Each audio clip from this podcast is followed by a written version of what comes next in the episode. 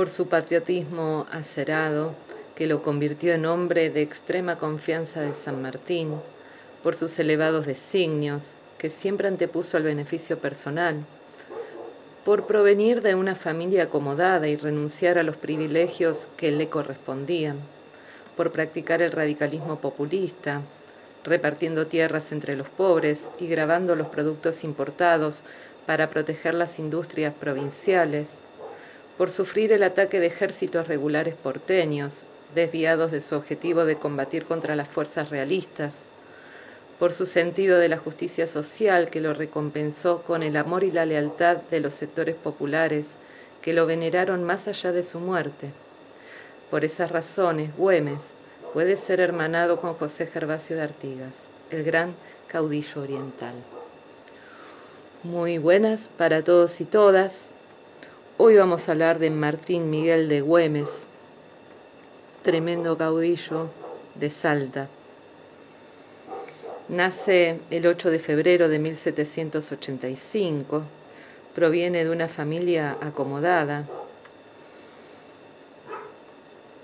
Fue mm, gobernador de Salta dos veces, siempre estuvo acompañado y, defendido y siempre le han cubierto las espaldas dos mujeres muy importantes en su vida, su madre, María Magdalena de Goyechea de Güemes Montero, y su hermana Magdalena Güemes de Tejeda, conocida como Macacha.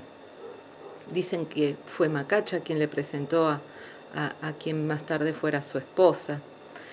Em, bueno, Güemes se crió, nació en Salta y, hablar de Salta en tiempos de la independencia es bastante particular.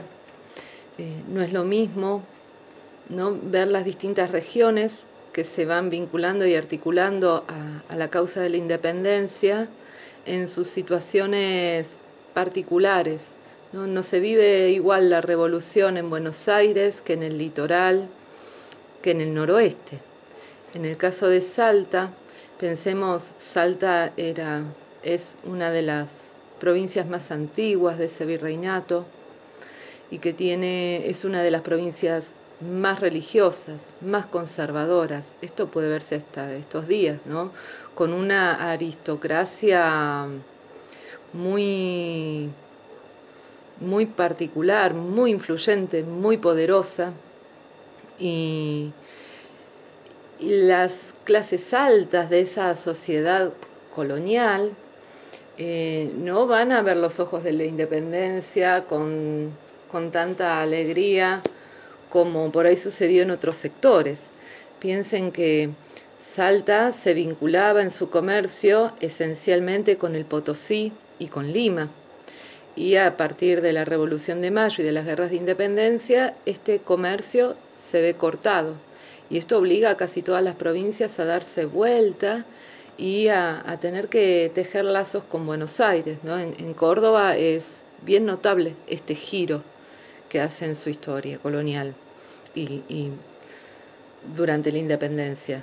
Pero bueno, para las, piensen en, las clases con poder económico, eh, no terminaban de estar demasiado felices con abrazar la causa independentista, con tener que todo el tiempo estar colaborando con animales, con ponchos, con hombres, con dinero, que era exigido y que lo daban, pero a regañadientes, medio porque no les quedaba otra, pues en realidad consideraban que esa causa patriota tenía más que ver con una causa porteña que defendía sus propios intereses y que en términos de intereses económicos a ellos la verdad los complicaba terriblemente. Esto pasaba con las clases altas, no así con las clases populares, que inmediatamente se pusieron a las órdenes de Güemes, conocidos como los gauchos de Güemes, que eran indios, mulatos, campesinos, peones, que encontraban en él un líder que los conocía, que los comprendía y que tenía la capacidad de poder representar sus propios intereses, al mismo tiempo que compartían este ideal profundo de, no solamente una independencia del virreinato del Río de la Plata, sino más amplia, más ¿no? de, de una América libre. Se ganó la confianza de San Martín. San Martín, de hecho, él arma la estrategia de cruzar a Chile y después desde Chile por mar desembarcar en Lima y hacer como una guerra de pinzas, se dice, porque puede confiar en Güemes, puede confiar en Manuel Padilla, en Juana Zurduy, en que ellos con sus montoneras iban a poder em, aguantar y hacer que el enemigo tuviera que retroceder cada vez más, con una guerra de desgaste. También se ganó la confianza de Belgrano, del cual fueron muy amigos, hay mucha correspondencia que lo demuestra. Y bueno, Güemes tenía algo muy especial, era, podríamos decir, un caudillo díscolo, rebelde. Cuentan por ahí que San Martín lo deja eh, en su guerra de guerrillas con la montonera porque eh, dicen que era bastante indisciplinado. Pero por otra parte, también tenemos testimonios de bueno, que esta guerra gaucha, esta guerra de guerrillas que se hace en el noroeste y que es la que hace posible eh, finalmente la victoria sobre los realistas, eh, era una guerra muy particular. No era un, combate que se hacía campo abierto, es decir, todo un ejército contra todo otro ejército desplegado eh, en un lugar abierto, porque tanto Güemes como Padilla, como Juana Zurduy sabían que era muy difícil ganar de esa manera porque las fuerzas españolas siempre eran mayores en número y en armamento y demás. Entonces tenían otra estrategia, como era un gran conocedor de, la geografía salteña, eh, esta guerra de guerrilla, guerra de desgastes o guerra gaucha consistía en atacar permanentemente pequeñas partidas, es decir, en general cuando el ejército realista estaba avanzando, atacaban por la retaguardia y los flancos, y una vez que el ejército lograba organizarse para la defensa, se retiraban, desaparecían de la nada. Y así, aparecían, hacían pequeñas incursiones, desaparecían. Este, cuando el ejército realista se dispersaba para buscar comida, cuando acampaban, cuanto menos se lo esperaban de día, de noche, eran permanentemente sorprendidos. Y esto hacía que les fuera muy difícil el avance y generaba un desgaste que terminaba debilitándolos. Y de esta manera fue que se pudo sostener este, que el ejército español no pudiera traspasar el noroeste hay muchas batallas de las que se podría hablar. Yo no soy muy buena para, esas cuestiones, pero sí este, les puedo decir cómo, por ejemplo, describen que eran los gauchos de Güemes. Y dice, a diferencia de otras, la montonera de Güemes fue una fuerza muy disciplinada, compuesta por milicias gauchas y por militares experimentados que acudían sin vacilar al llamado del caudillo cada vez que los convocaba. Nunca sostuvo una batalla campal al estilo clásico porque sabía que no contaba con fuerzas ni armamento adecuados para vencer en ese tipo de combates. Desarrolló en cambio la guerra de guerrillas o de recursos, estrategia eh, que describe y sigue ¿no? más adelante. Eh, pero no fue su único enemigo los realistas, sino que también tuvo que vérselas con por un lado, los porteños, el gobierno de Buenos Aires, y por otro lado, la clase alta o acomodada de su propia provincia. Eh, en relación a Buenos Aires, él llega un momento que se aparta del ejército que venía de Buenos Aires a las órdenes de Rondó, porque se daba cuenta que Rondó estaba destinado a fracasar, y entonces él empieza a hacer su propia guerra de guerrillas, empieza, podríamos decir, a hacer la suya toma una cantidad de armamento de ese ejército que llegaba de Buenos Aires y, por otro lado, una de las veces que es nombrado gobernador lo hace sin la anuencia de Buenos Aires.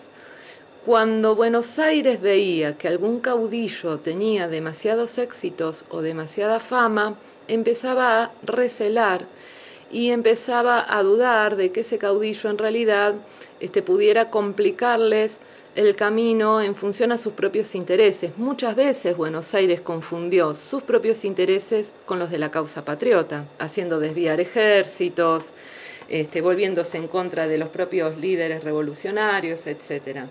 Y bueno, eh, en el caso de Güemes fue lo mismo, empezaron de alguna manera a gestionar incluso con el enemigo eh, formas de poder debilitarlo, además de quitarle completamente el apoyo. Y en relación con las clases altas acomodadas de, de Salta, Güemes dice lo siguiente. A los decentes de su provincia apostrofará el caudillo en su proclama del 23 de febrero de 1815 lo que sigue. Neutrales y egoístas, vosotros sois mucho más criminales que los enemigos declarados, como verdugos dispuestos a servir al vencedor de esta lid. Sois unos fiscales encapados y unos zorros pérfidos en quienes se ve extinguida la caridad, la religión, el honor y la luz de la justicia. Bueno, de esta manera no resulta difícil comprender la muerte de Güemes. En general, en la historia oficial, Güemes aparece muy rapidito, con una fecha de nacimiento, una fecha de muerte, este, con algún reconocimiento de su guerra de guerrillas y, y nada más. Pero la realidad es que Güemes muere víctima de una tremenda traición, donde desde Buenos Aires hay negociaciones con los realistas y entonces uno de los líderes realistas, con una pequeña partida, es eh, llevado por un vaqueano de Salta que conoce el lugar hasta la zona donde estaba Güemes en su casa. Eh, y el 7 de junio es ocupada la ciudad de Salta, pero de una manera muy silenciosa a la noche. Uno de los hombres de Güemes escucha ruidos, va a ver qué pasa, se encuentra con la partida enemiga y lo matan de un disparo.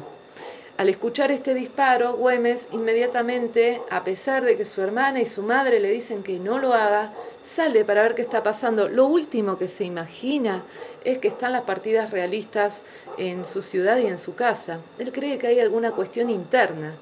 Y finalmente cuando sale, eh, se da cuenta de la situación, intenta huir y es herido.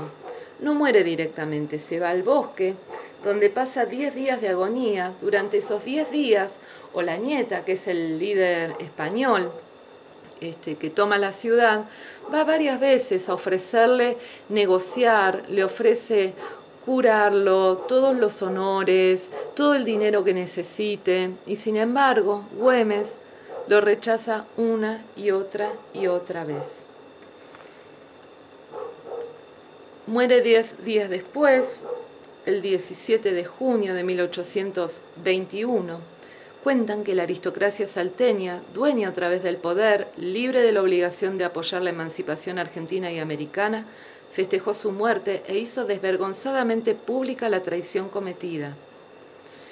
Dice el acta del Cabildo de Salta, fue la ciudad de Salta el 7 del siguiente junio ocupada por las armas enemigas del mando del brigadier comandante general don Pedro Antonio de Olañeta, que penetradas de la compasible situación en que se hallaban las ciudades, entregados a la mano feroz del cruel Güemes, sorprendieron la plaza sin ser sentidas, logrando la ruina del tirano con su fallecimiento acaecido el 17 del mismo, resultivo de una herida que recibió cuando más empapado se hallaba en ejecutar los horrores de su venganza.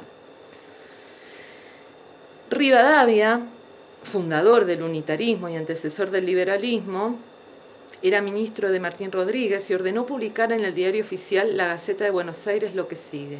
Murió el abominable Güemes al huir de la sorpresa que le hicieron los enemigos con el favor de los comandantes Cerda, Zavala y Benítez, quienes se pasaron al enemigo. Ya tenemos un cacique menos. Bueno, por eso lo traigo un poco al pobre Güemes, que también hay que decir, José María Paz en sus memorias, José María Paz unitario, eh, pero un, un gran estratega como militar, dice de Güemes en sus memorias. Era además Güemes relajado en sus costumbres y carente de valor personal, pues jamás se presentaba en el peligro. No obstante, era adorado de los gauchos, que no veían en su ídolo sino al representante de la ínfima clase, al protector y padre de los pobres, como lo llamaban. Y también, porque es preciso decirlo, el patriota sincero y decidido por la independencia, porque Güemes lo era en alto grado. Él despreció las seductoras ofertas de los generales realistas, hizo una guerra porfiada y al fin tuvo la gloria de morir por la causa de su elección, que era la de la América entera. Bueno, espero que les haya gustado y hasta la próxima.